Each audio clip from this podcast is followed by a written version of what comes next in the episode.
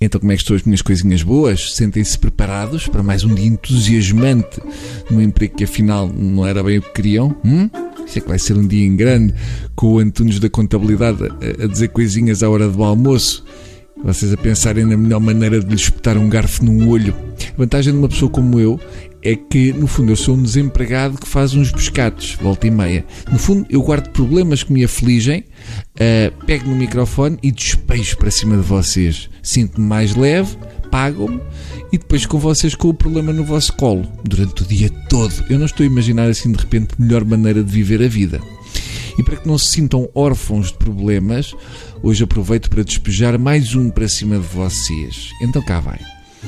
Quando é que as pessoas vão perceber que lá por estarem num restaurante e estarem a pagar a refeição, não podem falar aos gritos como se tivessem comprado o restaurante? É que apesar de tudo, há uma pequena diferença entre comprar uma refeição e comprar um imóvel ninguém vos quer ouvir a falar alto. Aliás, ninguém vos quer ouvir no geral. Por isso é que vocês falam alto, porque sabem que ninguém vos quer ouvir no geral. E muito menos nós, que pagamos uma refeição e queremos conseguir falar com a pessoa que está à nossa frente sem parecer que estamos no arraial de Santo António. É que há pessoas que falam tão alto que não fazem ideia que estão a gritar ao mundo quanto são idiotas. Nem é tanta conversa que interessa, é mais o tom e o volume. Essas duas coisas juntas podem dizer tudo sobre uma pessoa, mesmo que esteja a falar em turco. É possível cheirar um idiota num restaurante a milhas, basta ele estar lá e abrir a boquinha. E depois há aqueles casais que fazem precisamente o oposto, que é sentam-se à mesa do restaurante e só voltam a falar para dizer: Bom, vamos? Ficam a refeição toda a jogar ao sério com os talheres e com o prato. Uh, volta e meia vão até o telemóvel, também é uma coisa muito elegante de se fazer.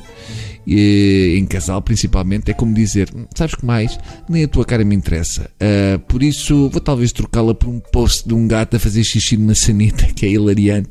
E depois, talvez fique preso neste vórtex de vídeos idiotas. E com sorte, me levanto o focinho do telemóvel quando chegar a comida. Com sorte porque também sou capaz de ter o cérebro tão em papa que se calhar só vou à comida quando tu já tiveres acabado e a minha comida estiver fria. Temos ainda a grande tragédia que é tiramos a noite para ir jantar com alguém especial e de repente senta-se ao nosso lado um grupo de 15 pessoas que vai comemorar coisinhas. Ei, que maravilha! Uma delas é o fim da paz num restaurante. A outra é a subida da tensão arterial de todos os clientes presentes nesse mesmo restaurante. Porque uma pessoa tende a ficar francamente mais estúpida quando está em grupo. Há ali um, um, um disjuntor qualquer que vai abaixo e começamos a verbalizar e a cuspir cá para fora coisas como se tivéssemos aprendido a utilizar talheres há pouco tempo e fôssemos a segunda geração a andar em duas patas. Mas não só estamos nessa figura, como queremos que o nosso grupo todo saiba isso. E o restaurante também. E o que nos sai da boca resume-se sempre a. É sempre isto.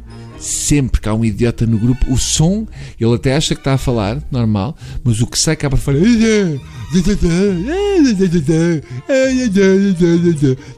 É sempre isto. Mas valia Nosso Senhor levá-lo. E ao grupo, já agora. Ficava mais barato a viagem e levava tudo numa carrinha de caixa aberta. Adeus.